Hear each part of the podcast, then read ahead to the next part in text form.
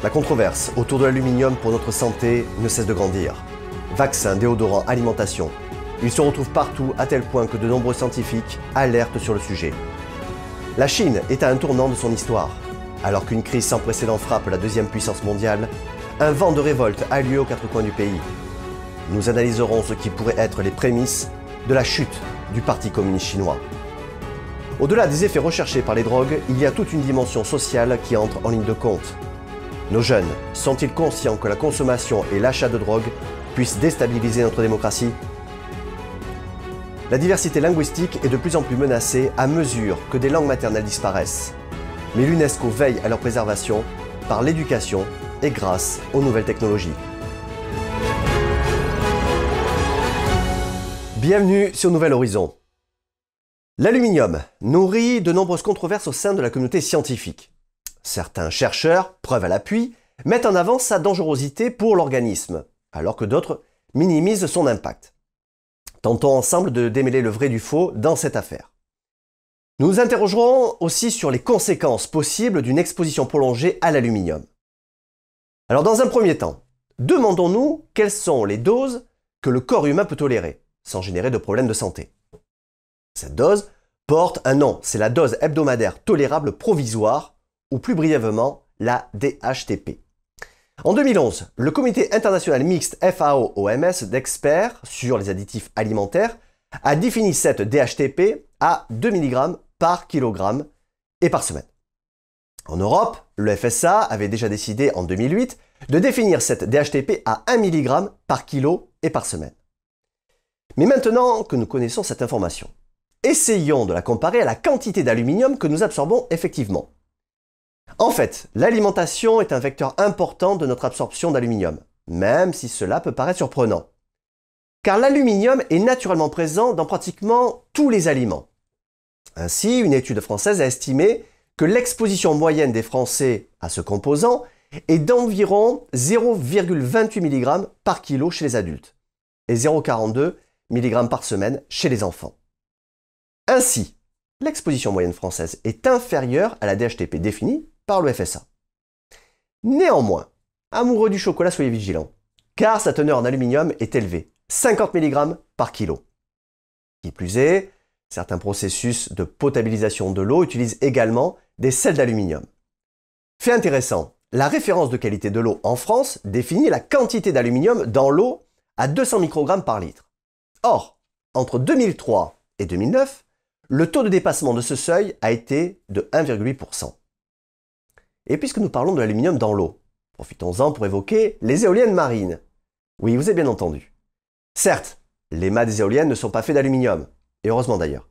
Mais pour protéger les mâts de la corrosion, l'usage d'anodes sacrificielles en aluminium est courant.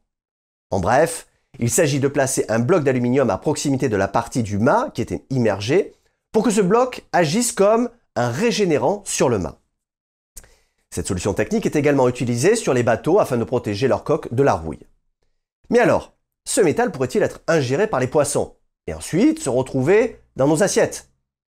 Une étude de l'IFREMER affirme que la protection par anode sacrificielle ne semble pas polluer l'environnement marin direct.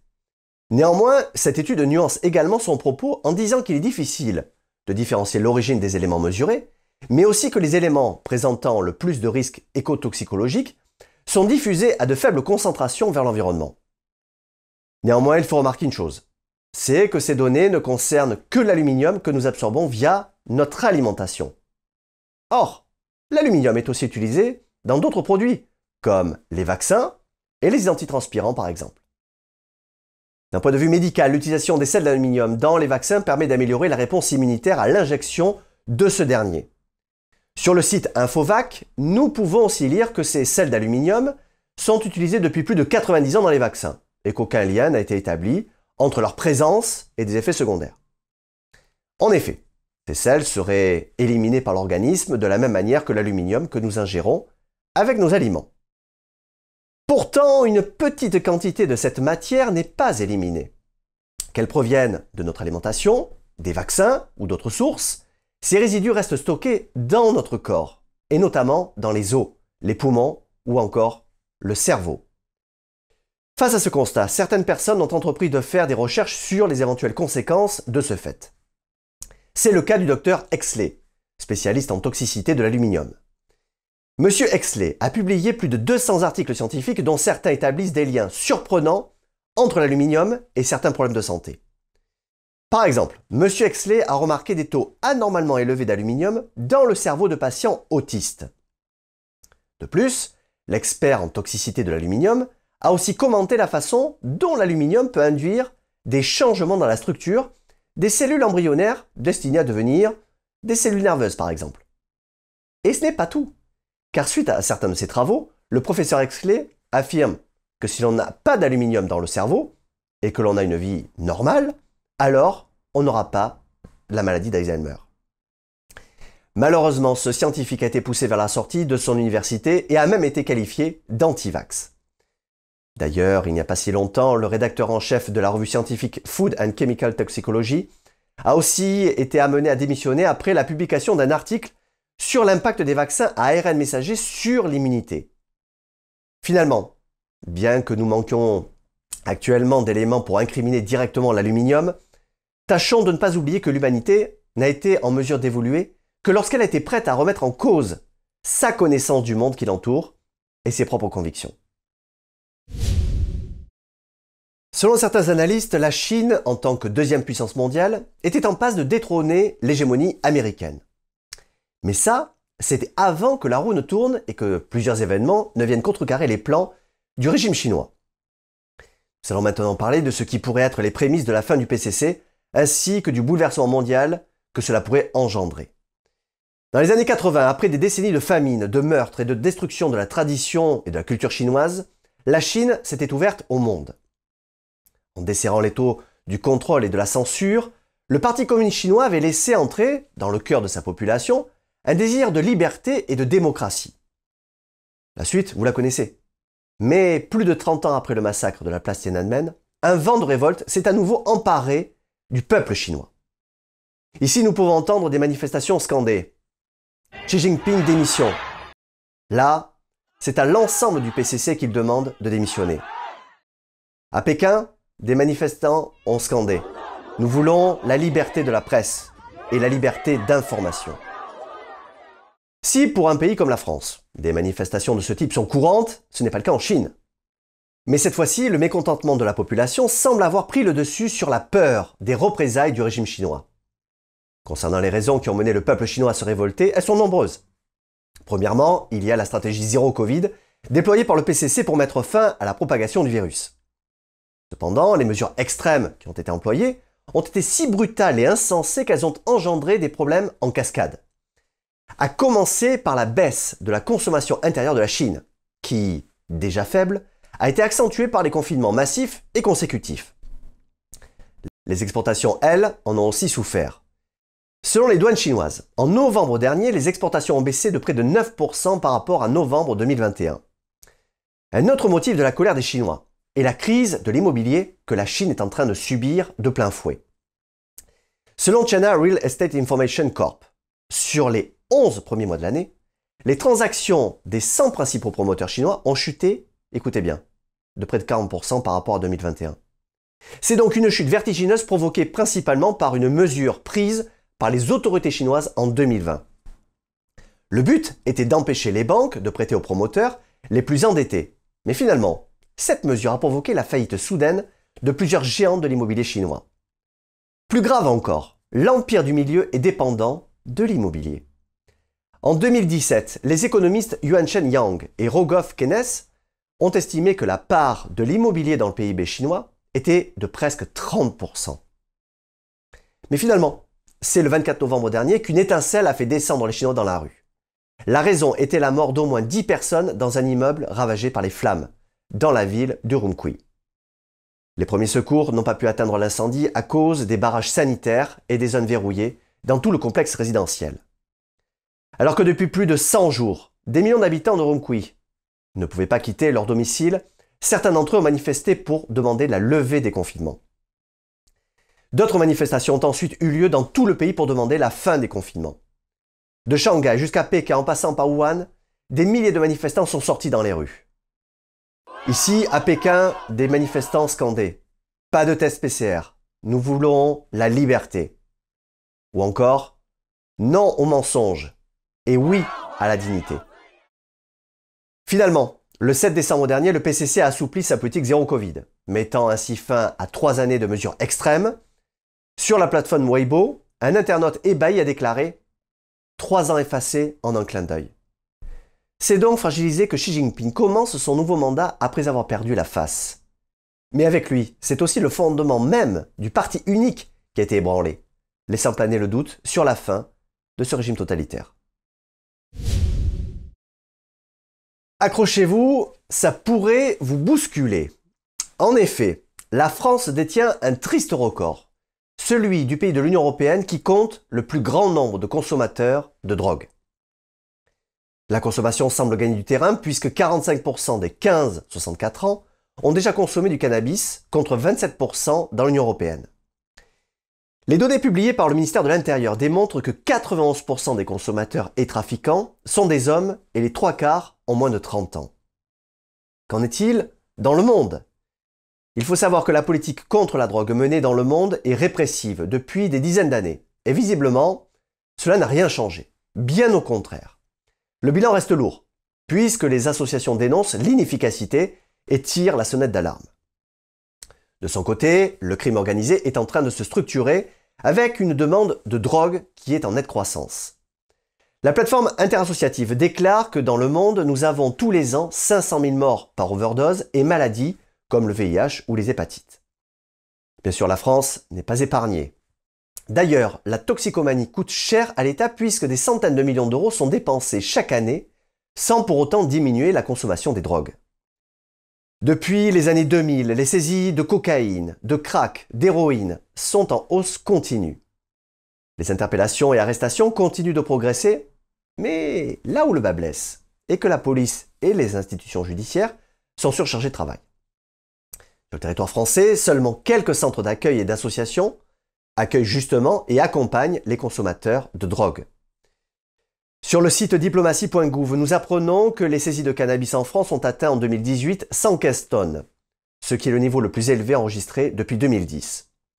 Alors la question qu'il revient à se poser est, notre démocratie serait-elle en danger face à l'ampleur de la drogue dans nos sociétés Le marché de la drogue en général génère pour les organisations criminelles des chiffres d'affaires colossaux. De surcroît, elles deviennent puissantes, structurées, contournent tous les obstacles géographiques, logistiques et même légaux. Certaines organisations arrivent même à gangréner les administrations et la politique. À noter que le marché de la cocaïne est en croissance constante dans le monde et en particulier en Europe. Selon le journal Le Point, en quelques années, le trafic de cocaïne a envahi le vieux continent et a pris des proportions incontrôlables par les gouvernements de l'Union européenne. On compte actuellement en Europe plus de 4,5 millions de consommateurs, dont 600 000 en France. L'Europe semble être en train de devenir le premier marché mondial de la cocaïne, qui représente une industrie d'une dizaine de milliards de dollars par an. Ce marché est tellement puissant que les quatre plus grands barons de la drogue ont signé un pacte pour créer un super cartel, afin de contrôler le marché européen. Les enjeux sont si importants que les trafiquants n'hésitent pas à se perfectionner. Ils vont jusqu'à recruter les meilleurs spécialistes, des chimistes, des techniciens, des pilotes, des transporteurs, des comptables, des avocats, des banquiers, et j'en passe, la liste est bien longue. Toute la cocaïne est acheminée par les ports européens. Selon le chef du renseignement maritime, pour les stupéfiants en Europe, Sawyer Top, la cocaïne consommée dans le monde provient de la production de coca de seulement trois pays. La Bolivie, la Colombie et le Pérou. Il ajoute que seulement 10% de la cocaïne est interceptée même si les saisies augmentent chaque année. Toujours dans le journal Le Point, nous apprenons que de plus en plus de membres des autorités judiciaires et policières européennes sont corrompus par les trafiquants. Il nous alerte et nous certifie que le marché de la cocaïne est une menace incontestable pour les démocraties européennes. Mais il est confiant, car selon lui, l'Europe a su devenir experte dans la lutte du trafic de cannabis et du hashish. Elle saura donc s'organiser et se battre dans cette nouvelle bataille. Mais alors, quelle serait la solution? Doit-on assouplir les lois antidrogue Eh bien, certains pays ont osé d'autres méthodes qui semblent avec le temps porter leurs fruits. C'est le cas du Portugal, qui a mis en place des politiques plus efficientes. Le gouvernement portugais tolère la consommation et la détention en petite quantité de drogue pour un usage personnel. Par ailleurs, des commissions, composées de juristes, de psychologues et d'assistants sociaux, établissent avec la personne concernée un diagnostic de santé et une analyse de sa situation familiale, sociale et professionnelle. Aujourd'hui, le Portugal compte 50 000 héroïnomanes. C'est deux fois moins qu'en 1999. Le taux de décès lié aux drogues a chuté. Il est actuellement cinq fois plus faible que la moyenne de l'Union européenne. Aujourd'hui, il est urgent d'analyser les bilans politiques et judiciaires en matière de drogue et peut-être de les modifier en plaçant la santé et l'intégration sociale au cœur de la réflexion. Savez-vous combien de langues et de dialectes sont parlés dans le monde? Eh bien, il y en a plus de 7000. Pourtant, cette diversité linguistique et culturelle, faite de langues maternelles et autochtones, est aujourd'hui menacée.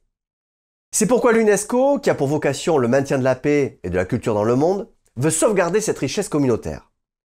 Elle a d'ailleurs identifié et documenté un atlas des langues mondiales donnant un statut prioritaire aux langues en danger. Pour l'institution, la mondialisation a conduit à la disparition de certaines langues maternelles, impactant notre patrimoine culturel. Un chiffre nous a interpellés sur Nouvel Horizon. Figurez-vous que 40% de la population n'a pas accès à un enseignement dans la langue qu'elle parle. Et pourtant, l'éducation fondée sur la langue maternelle est essentielle. Elle contribue au développement socio-émotionnel de l'enfant. Alors, comment apprendre ce qu'on ne comprend pas? Pour lever ce défi, beaucoup d'initiatives inspirantes se mettent en place sur tous les continents afin de préserver les langues maternelles. Prenons le cas de deux pays, le Chili et l'Argentine. Sur un million d'habitants de la communauté mapuche, seuls 200 000 parlent la langue, le mapudungun. Victor Karilaf, professeur de mapudungun, a pu, grâce à la plateforme éducative Kimeltui, donner la possibilité aux enseignants de disposer de fiches pédagogiques, de grammaire et de prononciation facilitant son apprentissage. La plateforme éducative enseigne les concepts mapuche et ceux d'autres communautés et propose un récit alternatif sur l'histoire du Chili de l'Argentine. Notons que l'emploi des nouvelles technologies de l'information permet d'accélérer les efforts visant à soutenir les apprentissages multilingues inclusifs. L'initiative du professeur Karilaf pour la préservation de la langue maternelle mapudungun fait écho aux propos du linguiste Noah Chomsky. Pour ce dernier, la langue est plus qu'un héritage maternel. Elle ne se limite pas seulement aux mots. C'est une culture, une tradition, l'unification d'une communauté. Parlons maintenant d'une autre initiative privée en matière de préservation de la langue maternelle. Elle est portée par la sud-africaine Katrina Ezo, qui, à 89 ans, se retrouve la dernière héritière du NU, pardon pour la prononciation, la langue du peuple San, vivant dans le désert du Kalahari.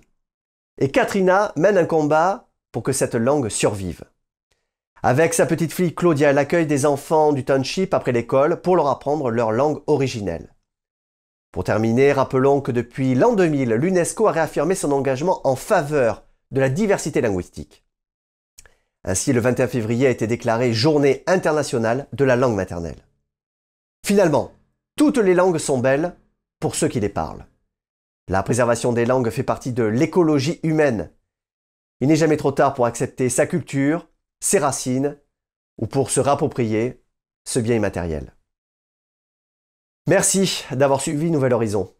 Prenez soin les uns des autres et restez libres.